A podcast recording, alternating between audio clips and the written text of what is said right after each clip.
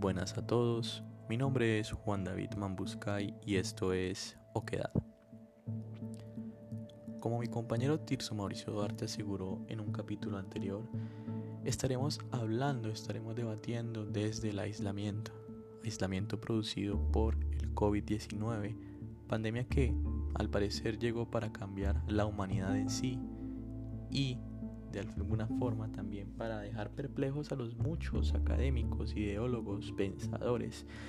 que únicamente veían la posibilidad del cambio en la fuerza motriz humana. Justo en estos momentos cuando todos podemos percibir de que ese gran cambio está siendo eh, impulsado por una fuerza no humana quizás inentendible o inesperable para el mismísimo, bueno, para los mismísimos eh, grandes adelantos científicos allí es donde se comienza a gestar un poco todo el tema de la desesperanza, todo el tema de un golpe directo al ego del ser humano. En este sentido, antes de pasar, digamos, a un aspecto mucho más trascendental, hay que quedarnos o hay que centrarnos directamente en los cómo la misma pandemia en sí va a afectar una parte tan importante del ser humano como es la economía o quizá eh, esa parte tan importante que nos han hecho pensar que es mm, para todos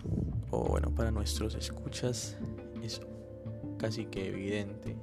el coletazo económico que de alguna manera va a provocar coronavirus con mayor potencia para unas partes del mundo con menor para otras, pero si pensamos en una interdependencia entre todos los estados, genera urgencia, genera alertas. Ciertamente dentro de los últimos, eh, las últimas previsiones del Fondo Monetario Internacional, eh, se habla de una recesión o una reducción del 3% de la economía mundial para el 2020 y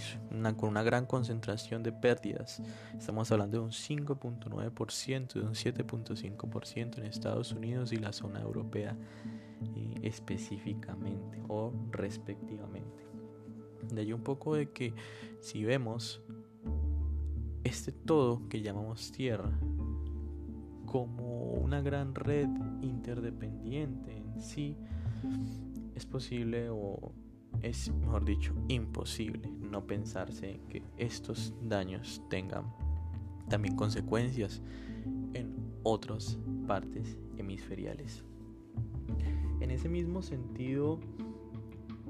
habría que hablar un poco de la desesperanza que la misma pandemia ha generado en el ser humano. Una desesperanza producto no únicamente de la muerte como algo ya tan natural en estos últimos días, adjudicamos siempre la muerte en las noticias o en los grandes medios de comunicación a los resultados de la misma pandemia. Quizás se, llegan a obviar otro tipo de muertes, se invisibilizan otro tipo de muertes. Y allí entonces de que si bien por esa parte se incrementa la desesperanza, otro factor que hace aumentar esa desesperanza es el cómo la pandemia destaca la fragilidad del ser humano. ¿De acuerdo? La fragilidad del ser humano que únicamente se ve superior ante los demás seres que habitan la Tierra debido al progreso o al avance tecnológico. El COVID, una pandemia que nadie esperaba, quizás sí los grandes políticos, las grandes esferas del poder eh, auguraban tener pandemias en futuros no tan lejanos, no preveían una pandemia así tan sorpresiva, o al menos no de estas dimensiones. De un poco de que eh, se tienda a hablar de un golpe directamente al ego y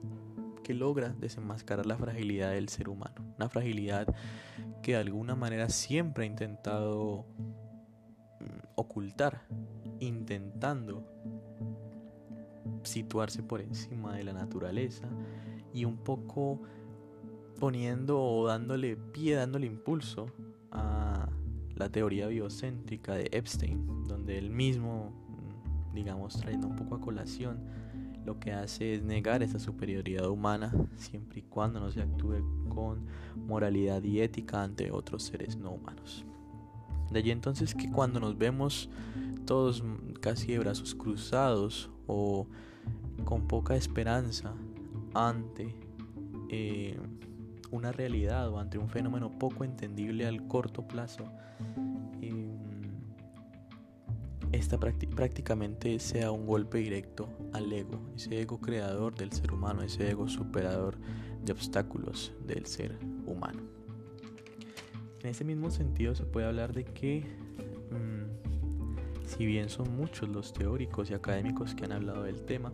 me gustaría traer a colación eh, a Slavoj Žižek con su obra Pandemia, muy pertinente para estos momentos y donde a través de una serie de artículos, a través de una serie de opiniones, trata de abrir un poco más el horizonte y para entender lo que hoy día está sucediendo. Y me llama muchísimo la atención pensar en su primer capítulo de esta obra ya titulada Ahora mismo estamos en el mismo barco. ¿Qué hace aquí Zizek? Prácticamente eh, nos aclara de que ante la pandemia. Ante la pandemia, muchas de esas clasificaciones con las cuales tendemos ver al otro se desdibujan y todos estamos hablando de una epidemia democrática, de una epidemia que afecta a todos sin importar eh, posición socioeconómica, sin importar sexo, ni ese tipo de consideraciones. ¿De acuerdo? Entonces, asimismo, como la pandemia se vuelve un elemento democratizador, de esa misma manera hay que pensar en la solución. Él llama o insta una solución solidaria de la cooperación global, quizá muy alejada o quizá muy por fuera de, las coordenadas mismas del mercado. Dentro de, esas mismas coordenadas de mercado se critica mucho eh, el aspecto mítico que le damos a las bolsas de valores, a esos ficticios o esos artificios con los que el ser humano ha tendido a medir el progreso. Es por eso que se trae un poco también a colación en estos momentos esas previsiones del Fondo Monetario Internacional. ¿En qué momento pensar las muertes de los seres humanos se vuelve menos importante que las mismas previsiones del mercado. Claro, pensando un poco, digamos, en generaciones venideras, en un tiempo más venidero y quizás la incertidumbre misma del tiempo. Pero grandes partes hoy día, a estas alturas de la pandemia, siempre se ha tratado de resaltar lastimosamente los o bueno sus efectos sobre los distintos mercados. En este mismo sentido, eh, Zizek al hablar de la solidaridad global mm, quizá pone en entredicho o pone en desafío el sistema económico capitalista y las maneras como bajo él se desenvuelven las relaciones humanas, las relaciones entre estados, porque de alguna manera el problema al que nos estamos enfrentando ni siquiera es de condiciones climáticas. El problema es una pandemia que afecta a todos por igual, sin importar una condición geográfica, como puede ser el caso de un tsunami, de un huracán, de incendios forestales. Como última noticia, quizá ya para ir concluyendo, es la llegada en una o dos semanas que está preveía por la Organización Mundial de la Salud la llegada del coronavirus a África. De alguna manera, esta es una de las noticias con mayor pertinencia, con mayor importancia, si eso se quiere llamar, debido más allá un poco de pensar en esas mismas eh, consecuencias humanas contadas en muertes, lastimosamente se habla de alrededor de 300.000 personas muertas, hay que pensarse un poco en los efectos post pandemia. Un continente africano empobrecido en las últimas décadas, en los últimos siglos, a raíz de ciertas eh, intervenciones o ciertas dinámicas coloniales que en él se han visto, una previsión de 30 nuevos millones de pobres. Lo que hace es poner en tela de juicio cuál es nuestro compromiso o cuál es el compromiso de eh, estos países que en algún momento fueron metrópoli frente a estas antiguas colonias. Lo que ocurre entonces es pensarse en que de alguna manera en un escenario post pandemia, esos 39 millones de pobres en condiciones de refugiados, de migrantes, de móviles humanos,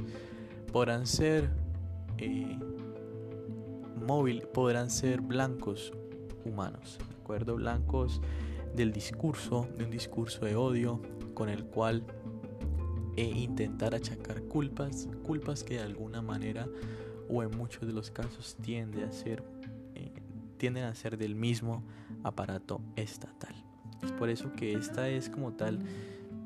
dentro de una lectura rápida del coronavirus y su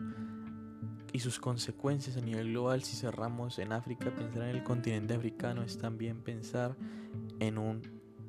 en una solidaridad global. No únicamente bajo una, dentro de una visión paternalista, sino una solidaridad global